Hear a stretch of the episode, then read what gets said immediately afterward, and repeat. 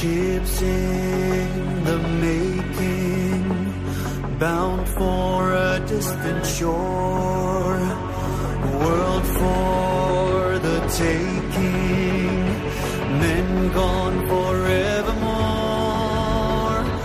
boarding and setting Sexto Continente.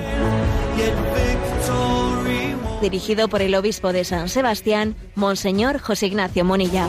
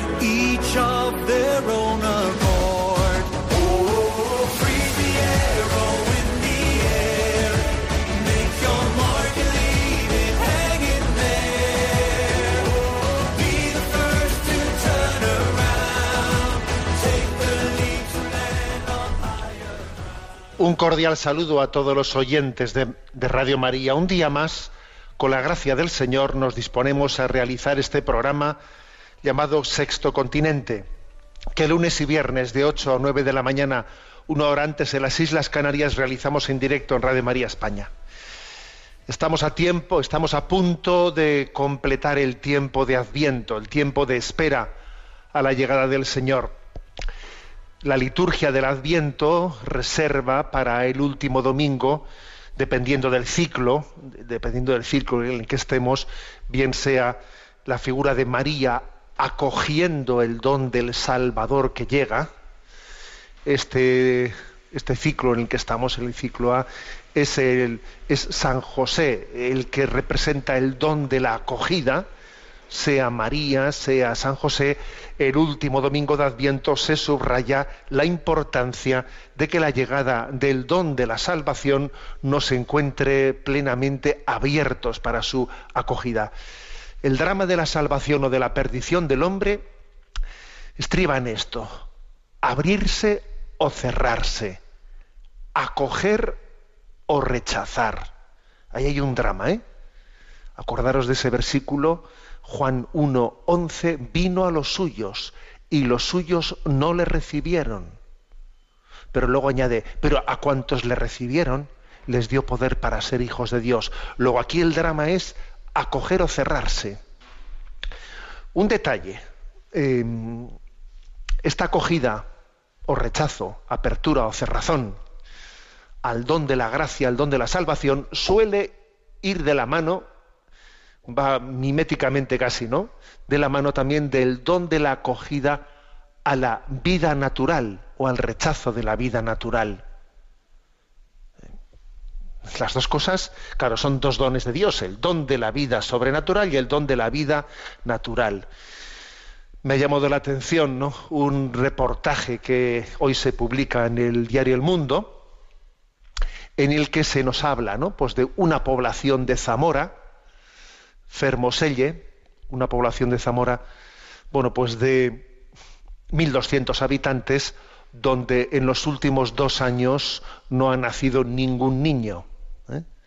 Se le dice que es como la zona cero de la baja natalidad de España, ¿no? Dos años sin nacer ningún niño en una población de 1.200 habitantes, ¿no? Todo un signo de, de una de una España, de un Occidente que se cierra al don de la vida.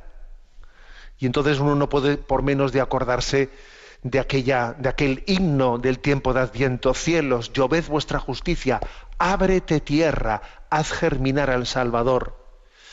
Vamos a, pedir el don de la apertura, el don de la apertura a la vida, el don de la apertura a la vida en todas sus dimensiones, porque es así. eh, la vida, la vida no, no es parcelable, es vida con minúscula y vida con mayúscula. Es un don, es un don que, que nos supera eh, que el hombre está llamado a acoger. Pedimos ese don, ¿eh? el don de la apertura a la natalidad, el don de la apertura a ese niño que nace la noche de Navidad, al don de la salvación. Ven, Señor, a San José especialmente le pedimos este año, ven, José, ayúdanos a ser custodios del don de la vida, a custodiarla, a, saber que es un que es un honor, un honor poder recibir el don de Dios y cuidarlo y transmitirlo para la vida del mundo. Sexto Continente es un programa que tiene la característica también de interactuar con los que sois usuarios de Instagram y Twitter a través de la cuenta arroba obispo de los con los que sois usuarios de Facebook a través del muro que lleva mi nombre personal de José Ignacio Munilla. Y decir que hay una página web multimedia www.enticonfio.org en la que tenéis a vuestro alcance pues todos los materiales de evangelización que hemos ido eh, generando. Bien, en este día voy a dedicar la el, el segundo día de comentario al documento Sembradores de Esperanza, acoger, proteger y acompañar en la etapa final de esta vida, documento publicado por la Conferencia Episcopal Española. El programa anterior comenté el primer eh, capítulo, el debate social sobre la eutanasia, el suicidio asistido y la muerte digna.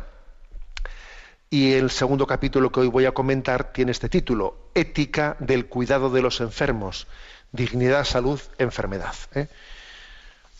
La Conferencia Episcopal Española creo que ha tenido ¿no? pues la intuición de no esperar a, a la aprobación, ¿no? a la previsible aprobación de una ley de eutanasia, sino adelantarse en nuestra reflexión, ¿no? En nuestra reflexión hablando de bueno, pues del gran reto que supone acoger, proteger y acompañar la etapa final de la vida. Bien, este segundo capítulo habla de la ética del cuidado de los enfermos, ¿no? Eh, recordad eh, que el documento está hecho en un formato de preguntas y respuestas, lo cual nos facilita bastante ¿no? la agilidad en la manera de, leerlo, de exponerlo, de comentarlo, etcétera. ¿no? Bueno, se parte de lo siguiente, a la hora de hablar del cuidado ético de los enfermos, ¿no? La pregunta de partida es ¿cuál es el fundamento ético eh, de las profesiones sanitarias? ¿Cuál es el fundamento ético? Bueno, recuerdo que aquí en San Sebastián hay un hay uno, uno de los hospitales, uno de los centros hospitalarios de, de San Sebastián tiene en su entrada una frase puesta adornando pues una de las paredes, una frase puesta por un por uno de los que fue pues médicos ilustres de San Sebastián, ¿no? Don Carlos Elósegui, y la frase dice lo siguiente, ¿no? Dice, el día que se encontró un ser humano que sufría con otro que lo escuchaba con afecto, nació la medicina. Es curioso, ¿no? Me llamó la atención ¿eh? cuando fui a ese centro hospitalario y me encontré con esa frase, dije, fíjate tú, ¿eh? el día que se encontró un ser humano que sufría con otro que le escuchaba con afecto, nació la medicina. ¿Qué es lo que se quiere subrayar con esta frase? A ver, que el fundamento último ¿no? de, la, de la profesión sanitaria no es otro que el valor insustituible de cada persona y que la profesión sanitaria antes que nada es un encuentro interpersonal en el que uno tiene que descubrir el valor irrepetible de la persona, que tiene una dignidad inalienable, ¿no? Es una persona humana. Estoy hablando con una persona, ¿no? Y esto constituye el fundamento de la ética de las profesiones sanitarias. ¿eh? Para esto obviamente tiene que haber una relación de confianza, saber que esta persona me quiere, quiere mi bien, se relaciona conmigo, se preocupa por mí. Esto es importantísimo, ¿no? Fijaros qué difícil, ¿no? Puede ser establecer una relación de confianza ¿eh? con un médico que tú sabes que está practicando eutanasias. Bueno, pues es que una relación de confianza ahí, pues tú verás cómo se puede mantener, ¿no?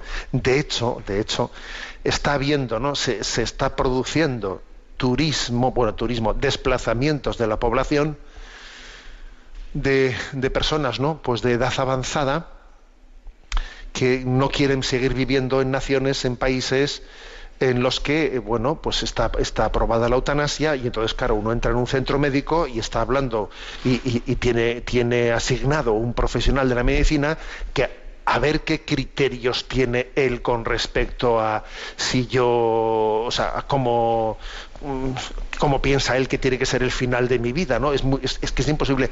Es que la confianza, la confianza es una cosa muy delicada. La confianza, cuando así desaparece, artificialmente no se puede tener confianza. Eh, Y, es lógico, eh, pues que, en, la misma España, me decía recientemente una persona, como conoce, como conoce pues una familia eh, holandesa que está viviendo en Toledo, de edad avanzada, ¿no? Una- un, matrimonio de edad avanzada que ha ido a vivir a Toledo de- desde Holanda, no sé si me dijeron de Holanda o Bélgica, no lo recuerdo ahora, eh, por, este motivo, porque ellos no querían vivir el final de su vida con ese grado de desconfianza hacia los médicos, ¿no? O sea, fijaros hasta dónde llegamos. Bien, eh, lanza la siguiente pregunta. ¿Qué se entiende por salud o por enfermedad? Es curiosa la, la etimología. No sé si conocéis qué etimología tiene la palabra enfermo. ¿eh? Eso viene de infirmus, que quiere decir eh, que no puede valerse eh, en pie, infirme, o sea, no puede estar firme por sí mismo, ¿eh? que quiere decir que, bueno, pues que necesita ayuda, necesita ayuda, un enfermo no puede valerse por sí mismo, necesita una ayuda, una atención sanitaria. La salud, por otra parte, a ver, hay que, hay que tener en cuenta una cosa, ¿no? Que la salud no implica siempre integridad física, ¿no? O sea, que es que mm, o sea, plenamente, o sea, que no me pase nada, que yo esté, ¿eh? que yo esté en un bienestar absoluto. A ver, eso, eso tenemos que dejar de tenerlo como objetivo, porque eso sencillamente es imposible, ¿eh? imposible. Entonces, mm, pues el objeto de la medicina es curar, sí, pero, pero no solamente. O sea, pues oye, pues un analgésico te permite vivir la vida normal sin curarte. ¿eh? Entonces, digamos que el fin de la medicina es curar. Bueno, pues, pues quizás hay que decir que no, es cuidar. Es cuidar, no curar. Porque hay cosas que, que son incurables, pero no son incuidables, ¿sabes? ¿Eh? Luego, a ver, sí, claro que lo ideal pues, sería curar, pero el, pero el fin último es cuidar, es cuidar. ¿eh? Y este matiz es muy importante. ¿eh? Caso de los analgésicos, oye, pues que te permiten llevar adelante una vida, aunque una cosa no, no te la hayan curado, ¿no? O también el hecho de que hay problemas que no son orgánicos, no, no son orgánicos, sino que son de otro tipo, no son más bien, digamos, psicológico, eh, pues espirituales, ¿eh? bueno. O sea que la salud no, no puede eh, implicar un perfecto bienestar, ¿eh? sino que hay que saber convivir, convivir con una cierta, en la actividad diaria, con algún cierto tipo de molestia. Esto es muy importante. ¿eh? Esto es muy importante. Uno de los problemas de nuestra cultura es que tenemos tolerancia hacia la incomodidad cero, cero tolerancia a la incomodidad, a, eh, la falta de bienestar. Y, de, y de aquí vienen muchos problemas, ¿no? Y es que hay malestares que son propios de la condición humana. Oye, pues la tristeza por la ausencia de un ser querido, un cierto cansancio físico, oye, pues eh, cosas que uno tiene de, como suelo decir yo, de herencia, que pues eso, que, de la, que si, joder, en la familia todos nos hemos transmitido unos reumas, un no sé qué. A ver, entonces que mm, es muy importante educar, ¿eh? educar, pues en una fortaleza en la que uno eh, no, no haga coincidir, pues un pues una vida saludable con un perfecto bienestar, porque es que entonces vas a ser toda tu vida un amargado, un quejica, un quejica y vas a ir mal. ¿eh? Y además vas a tener problemas muy, muy, muy, o tentaciones muy grandes, como por ejemplo recurrir a, pues a la administración de dosis de medicamentos que casi se convierten en drogas, en drogas, pues por, para buscar un bienestar, porque tú confundes ese bienestar con la salud. Y no, mira, no confundas eso no lo confundas. ¿eh? o sea, uno tiene que tener también la capacidad de convivir ¿eh? con un cierto grado de, malestar en el que todos tenemos, ¿eh? pues habrá que to- tomar un equilibrio, obviamente, pero confundir la, ¿eh? la salud con el bienestar trae problemas muy serios. La siguiente pregunta, ¿no? Eh, dice, ¿el dolor y la muerte forman parte de la vida humana o por el contrario son obstáculos para ella? A ver, que es obvio que forman parte de la vida humana, que nacemos para morir, ¿eh? nacemos para morir. Es que no hay cosa más cierta en esta vida, no, no hay una verdad más, más obvia. ¿Y cómo se puede vivir de espaldas a algo tan obvio, no? Claro. ¿eh? Entonces, eh, pues eso, pues el dolor producido por pequeños eh, accidentes físicos ¿eh? es compañero nuestro de toda la vida, de un cierto sufrimiento moral, de frustración, de sensaciones de, impoten- de po- de impotencia. Nos acompaña toda la vida, desde la más tierna infancia. ¿Eh? Es que es así. ¿eh? Entonces, teniendo esto en cuenta, que es que esto es- no es sí o no, sino que es sí o sí, entonces el obstáculo para la, para la vida es la actitud de quien se niega a admitir la presencia de, de- de esto, o sea, se niega a admitirlo, eh, no, lo integra, no lo integra en su vida, intenta huir, huir de ello, hu- huye de la vida, no vive en verdad, no vive ante esta verdad de que, pues eso, ¿eh? o sea, que el dolor y la muerte forman parte inherente ¿no? de nuestra condición, es como una negación de la propia realidad. ¿eh? Eh, happy, ¿no? Como se dice, una vida happy eh, a la, pues, claro, de, de aquí a las drogas, como os podéis imaginar, hay un saltito mm, pequeñísimo, un salto muy pequeñito. Claro, ¿qué ocurre? Que luego las drogas te hacen sufrir más, ¿eh? te hacen sufrir más. Entonces, la siguiente pregunta, ¿debería entonces toda persona renunciar a huir del dolor en general y del dolor de la agonía en particular? ¿Es eso lo que estamos diciendo? eh? Eh, estamos diciendo que a ver si hay que, si hay que asumir que en la vida, ¿eh? que en la vida, pues el dolor y la muerte son inherentes, etcétera. Entonces, tenemos que renunciar a huir del dolor o a luchar contra el dolor, la agonía, etcétera. Entonces, aquí me parece que el documento, que el documento tiene un párrafo que, es que son cinco líneas. ¿eh? Os lo voy a leer literalmente porque creo que es la clave de la clave. ¿eh? Dice, el ser humano ha sido creado para vivir y ser feliz y por lo tanto siente rechazo ante el dolor y el sufrimiento. Y por ello este rechazo es justo y no es censurable. Sin embargo, convertir la evitación de lo doloroso en el valor supremo y último que haya de inspirar toda conducta a toda costa y a cualquier precio, es una actitud que acaba volviéndose contra los que la mantienen, porque supone negar de raíz una parte de la realidad humana. Esto es importante, ¿eh? lo que aquí dice este párrafo.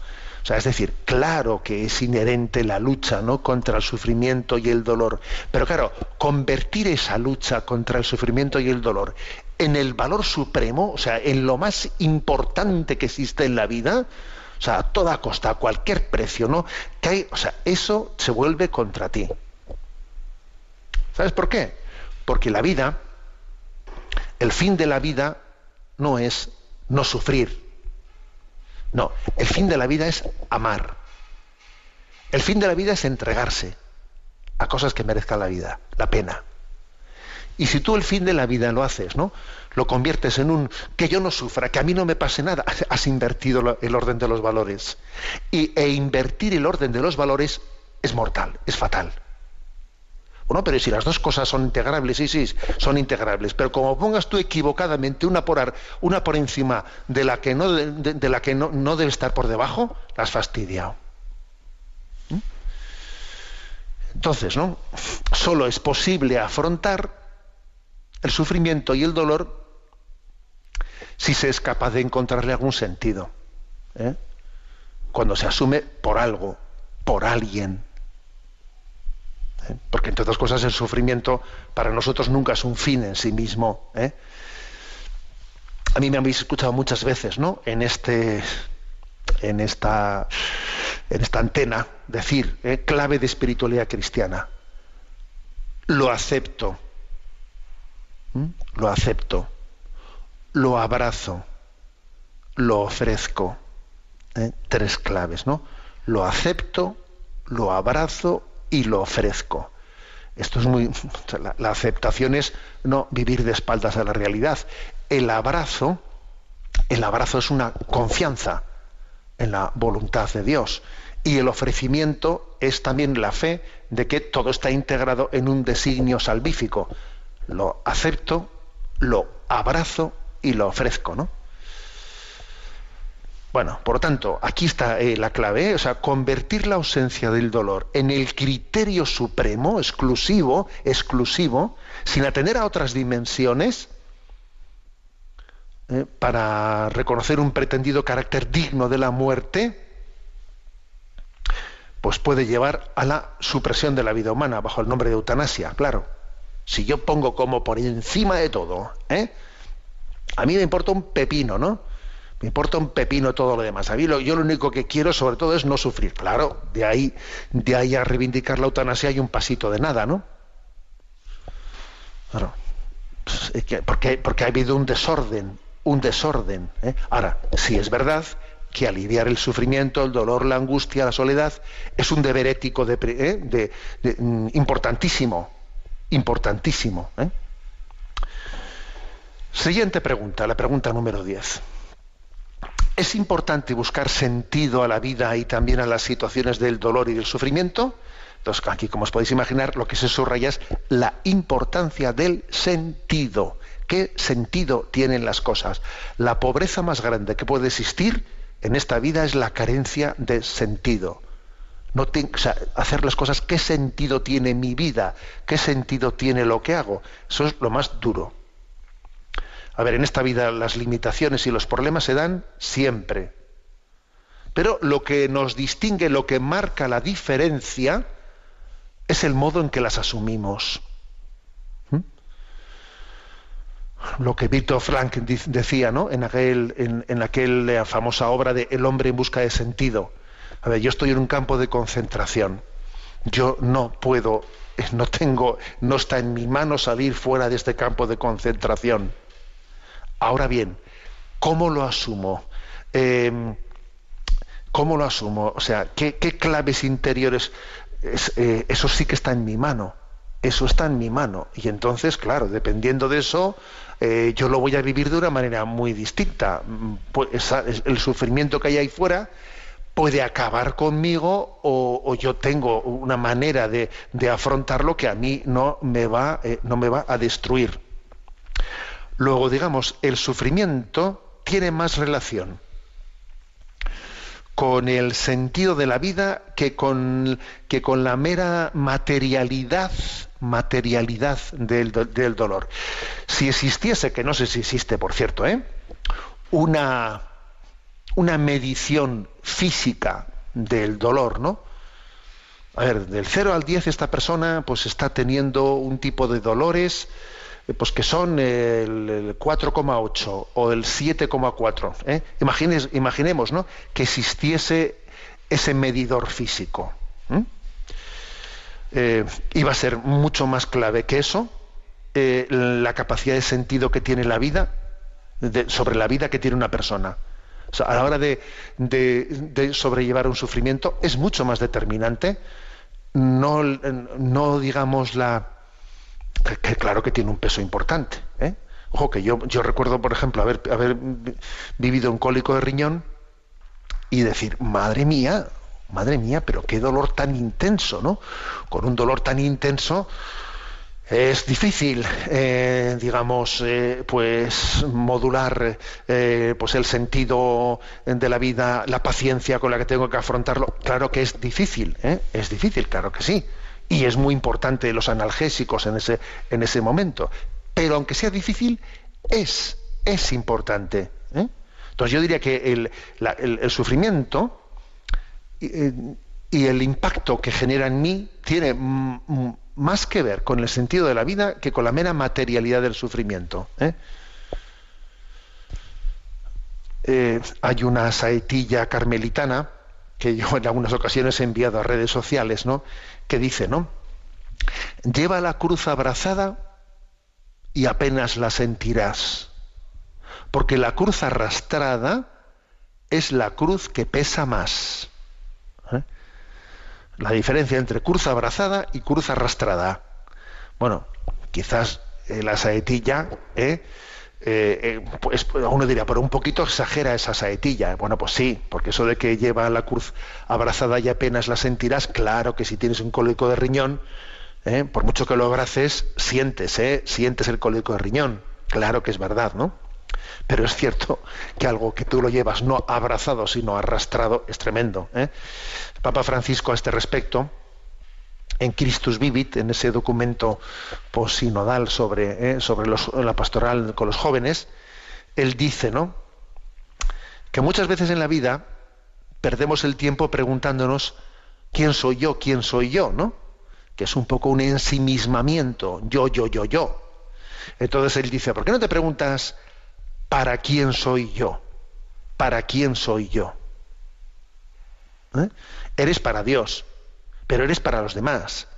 Dios puso en ti cualidades, dones, carismas, que no son para ti, son para los otros. Venga, eh, dónate, entrégate, sal de ti mismo. ¿Eh? La famosa expresión de San Agustín, ¿no? Yo soy yo, pero no soy mío, no soy mío. Soy para los demás y soy para Dios. Luego, venga, vamos a dejar de autocontemplarnos, vamos a adornarnos, ¿no? Si se acepta este sentido de la vida, se afronta con esperanza muchas molestias y sufrimientos. ¿Eh? De lo contrario, si tú únicamente te haces la pregunta ¿quién soy yo? ¿quién soy yo? ¿Eh? Mm, pues entonces no vas a salir, va, a ser lo tuyo va a ser un bucle melancólico ¿eh? y autodestructivo en el que el sufrimiento te va a decir, pues no tiene sentido yo, pues ¿para qué soy yo? Pues claro, no vas a salir de ti mismo. Pregunta undécima. La enfermedad, dice, puede ser ocasión de plantearse el sentido, el sentido de la vida. Vaya que sí. ¿eh? ¿Por qué? Porque, porque hay un parón. Viene una enfermedad y es como un parón en tu vida, en la actividad cotidiana, y te obliga a reflexionar. Genera una crisis interior, crisis en el sentido ¿eh? no únicamente negativo, sino también positivo. Mm, y, es importante en este momento el acompañamiento, porque claro, no siempre esa crisis, ¿eh? pues tiene uno, cuando está afectado ¿no? por el dolor, pues hay que ser muy respetuosos desde fuera, ¿no? Pero es importante ayudar a alguien, porque cuando está muy afectado por el dolor, le puede, o sea, puede también cegarle, puede también cegarle, ¿eh? Y entonces necesita también una iluminación para poder eh, iluminar el sentido, el sentido de la vida. Bien, vamos a escuchar una, nuestro descanso musical interpretado por el Orfeón Donostiarra, eh, la oración del Guriaitá en idioma vasco. ¿eh? Vais a ver que es una belleza grandísima esta, pues, este canto del Padre Nuestro mm, que está compuesto por el Padre Madina. En él pedimos líbranos del mal, líbranos del mal, líbranos del maligno. También obviamente el mal, el dolor, el sufrimiento es consecuencia de la acción de la acción del maligno. Por eso también pedimos a Dios que nos libre del mal. Escuchamos este canto.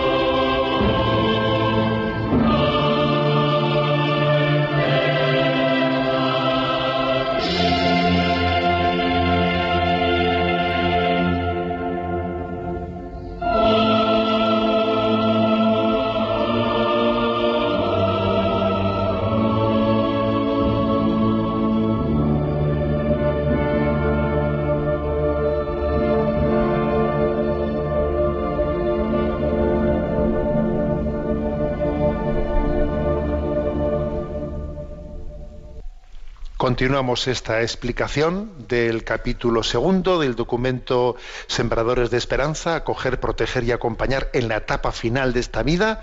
Estamos explicando el capítulo segundo, la ética del cuidado de los enfermos. Y fijaros esta pregunta, es la número 12.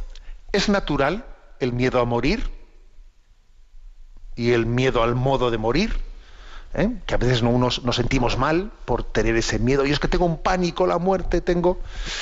Dice, es natural tener miedo a morir.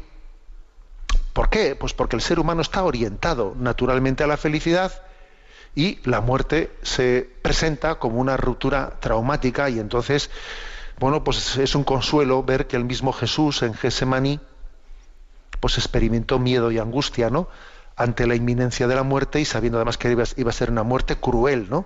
Dice el Evangelio de Mateo, empezó a sentir tristeza y angustia. Si es posible que pase de mí este cáliz. Bueno, ¿eh?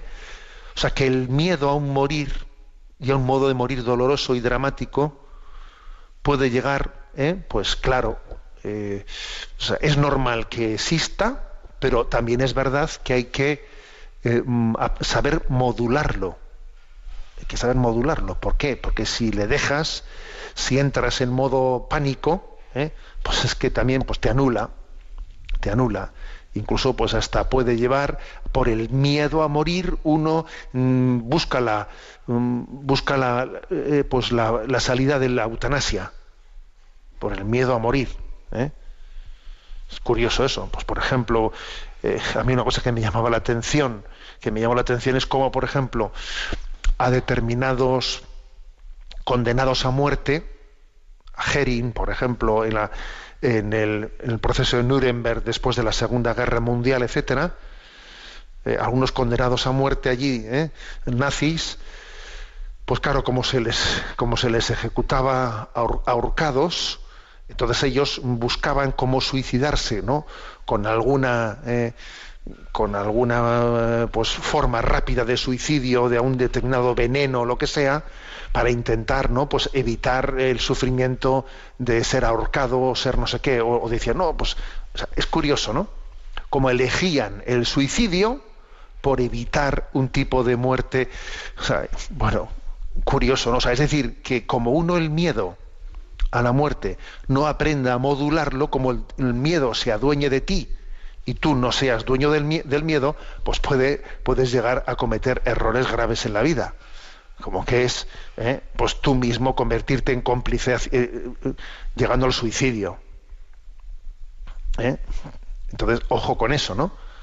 Ojo con eso porque es, es natural tener miedo, pero no es justificable que sea el miedo el que tome el volante de mi vida, el que pilote mi vida. No, el miedo no pilota mi vida. Yo tengo miedo, pero no permito que el miedo sea el que, ¿eh? el que gobierne mi vida. Esto es importante, ¿no? Siguiente pregunta. Pregunta número 13. Bueno, con respecto a lo anterior, ¿eh?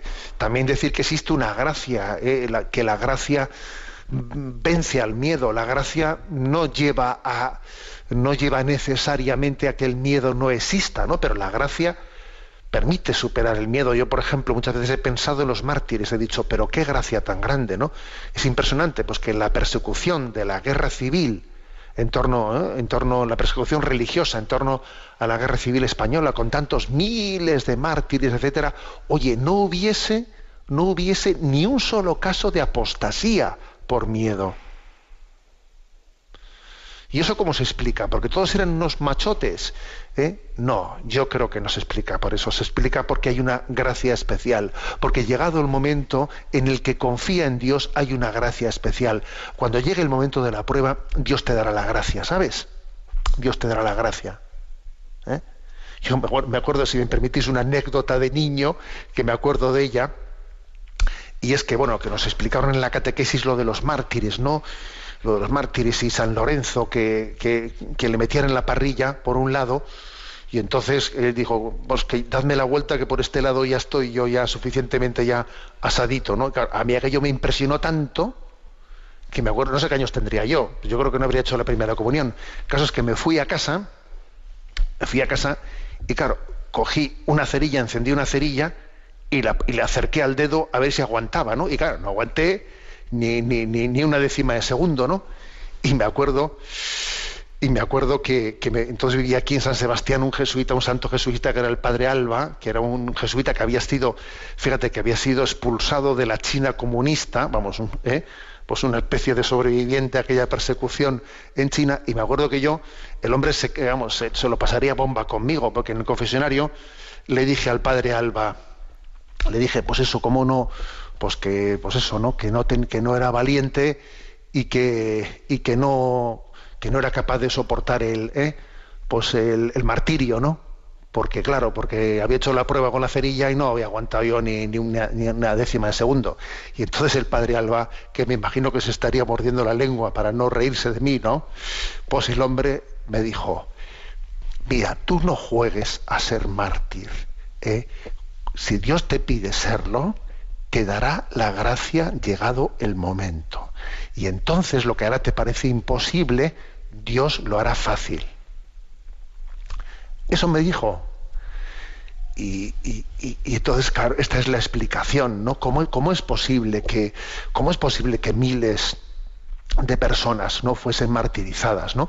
en la persecución religiosa de los años 30 y ni uno solo dudase o apostatase. A ver, porque o sea, tenemos que confiar que llegado el momento Dios da su gracia.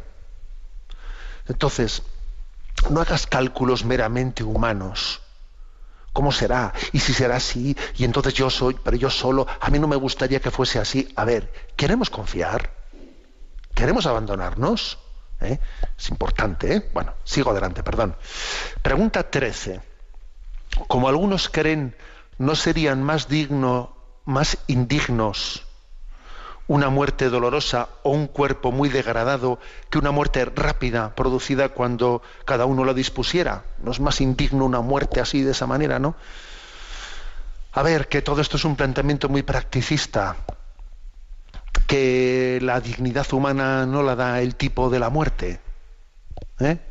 el tipo de la muerte, que en realidad no es correcto hablar de muerte digna o muerte indigna, sino más bien de personas que afrontan la muerte con dignidad o sin dignidad.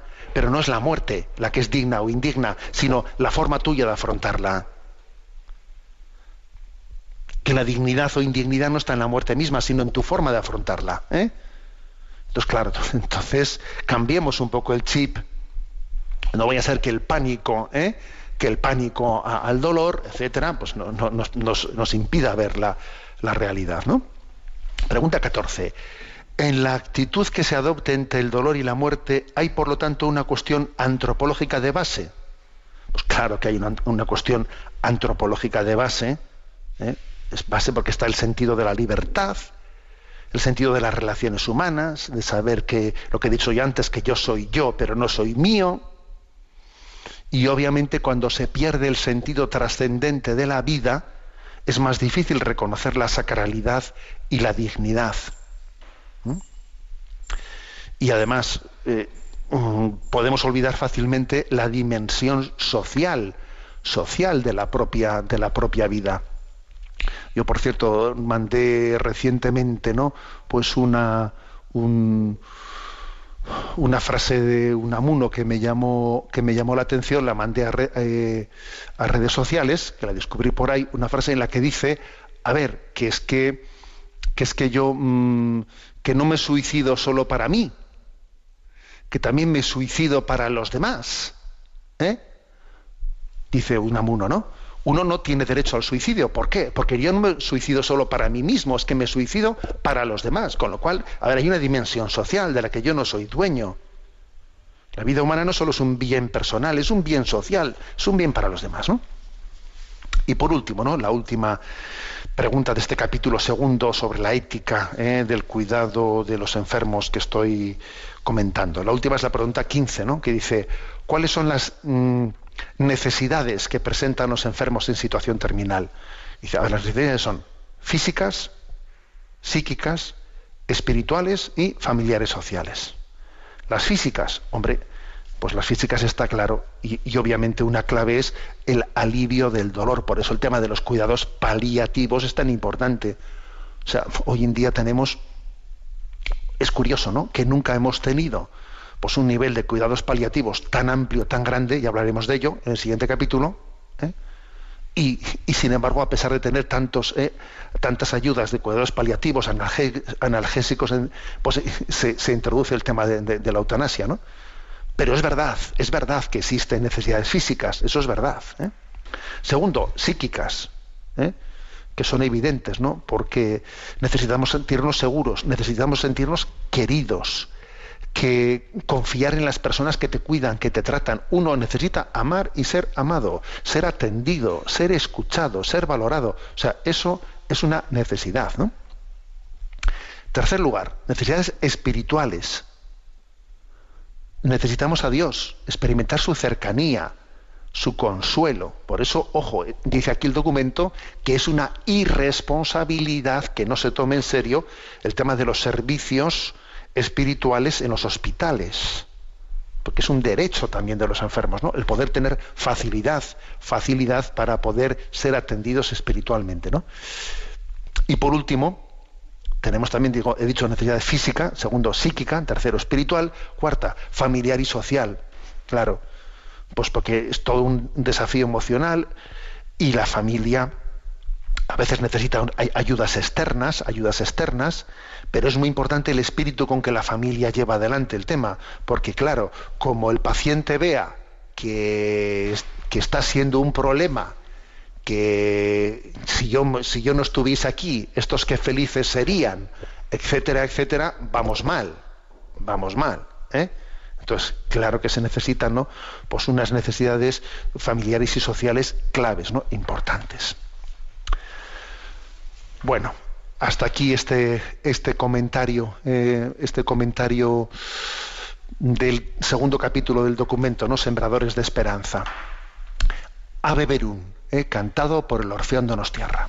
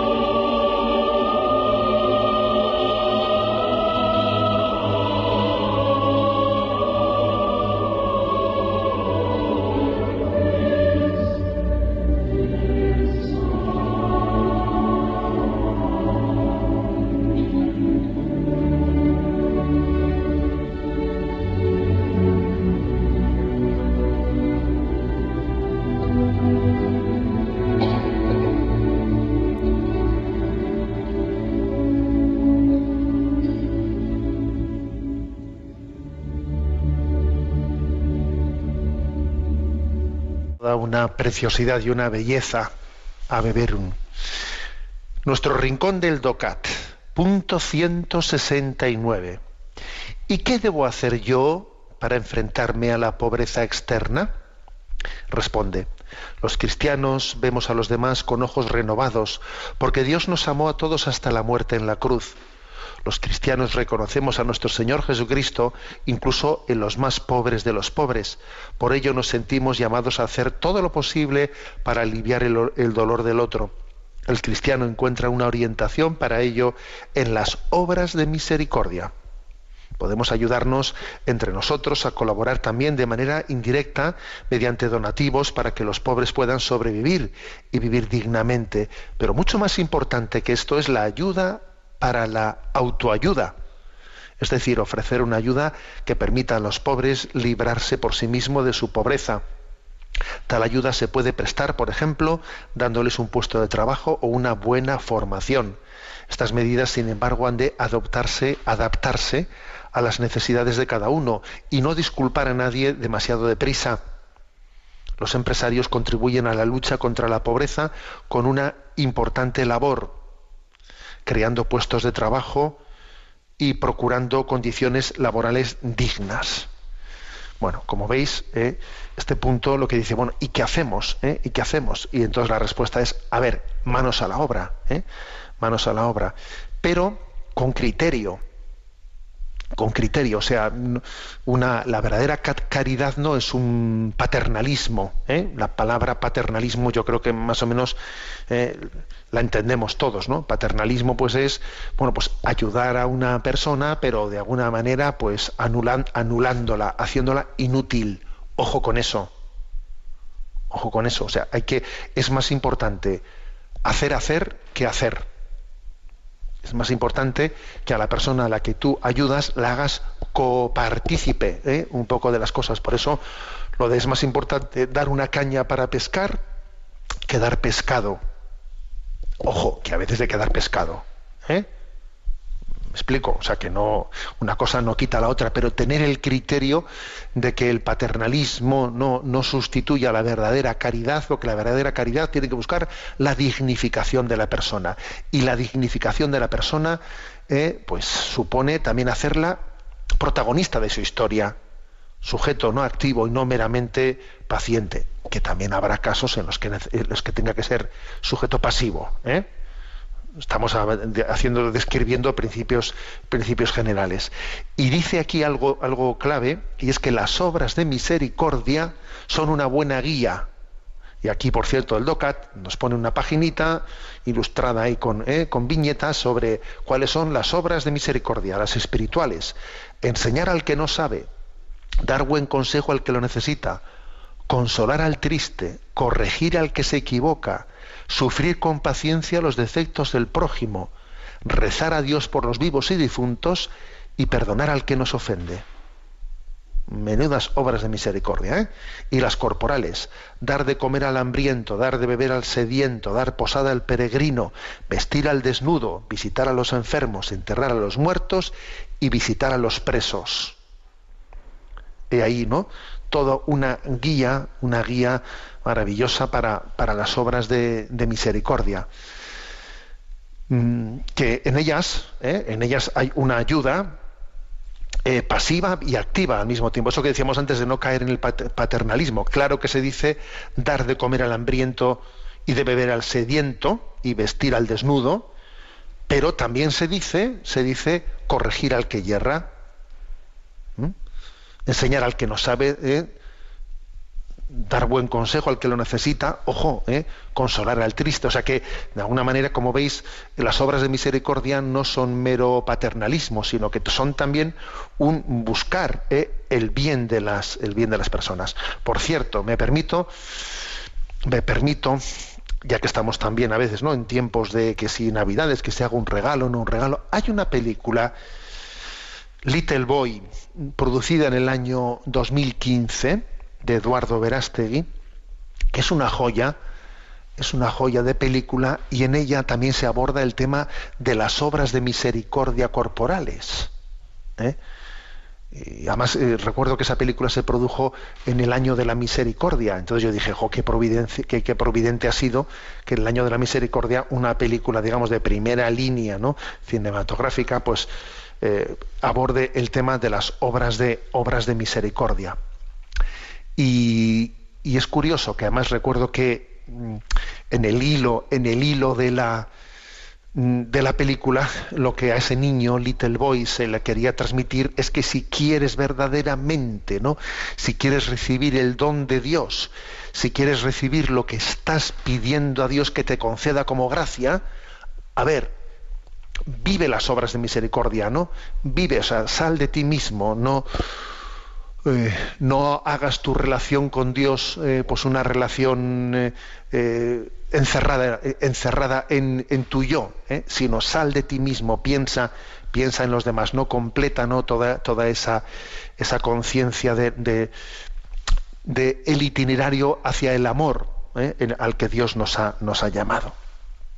Bien, hasta aquí esta explicación del punto 169. Bueno, os deseo que vivamos con intensidad el cuarto domingo de Adviento, que San José sea para nosotros, ¿no? Esa figura, esa figura clave de acogida al don de la vida. Os recuerdo también que Radio María está plenamente ¿no? lanzada en su campaña de Navidad y que esta radio nuestra, digo nuestra, ¿eh? tanto vuestra como mía, como de todos los que estamos aquí, esta radio nuestra, pues es una radio que, es un milagro y que entre todos la mantenemos. Y entonces que, que la medida en que Dios nos dé esa posibilidad, podamos decir, tengo mi donativo de Navidad para el sostenimiento de Radio María, pues me parece, pues es una, esta sí que también es una gran obra de misericordia ¿eh? para la vida del mundo tenemos el tiempo cumplido.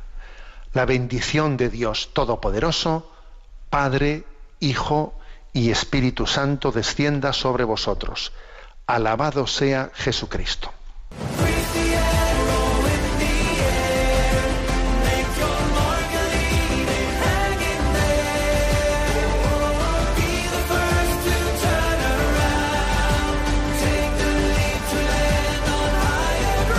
Y así finaliza en Radio María, Sexto Continente, un programa dirigido por el obispo de San Sebastián, Monseñor José Ignacio Monilla.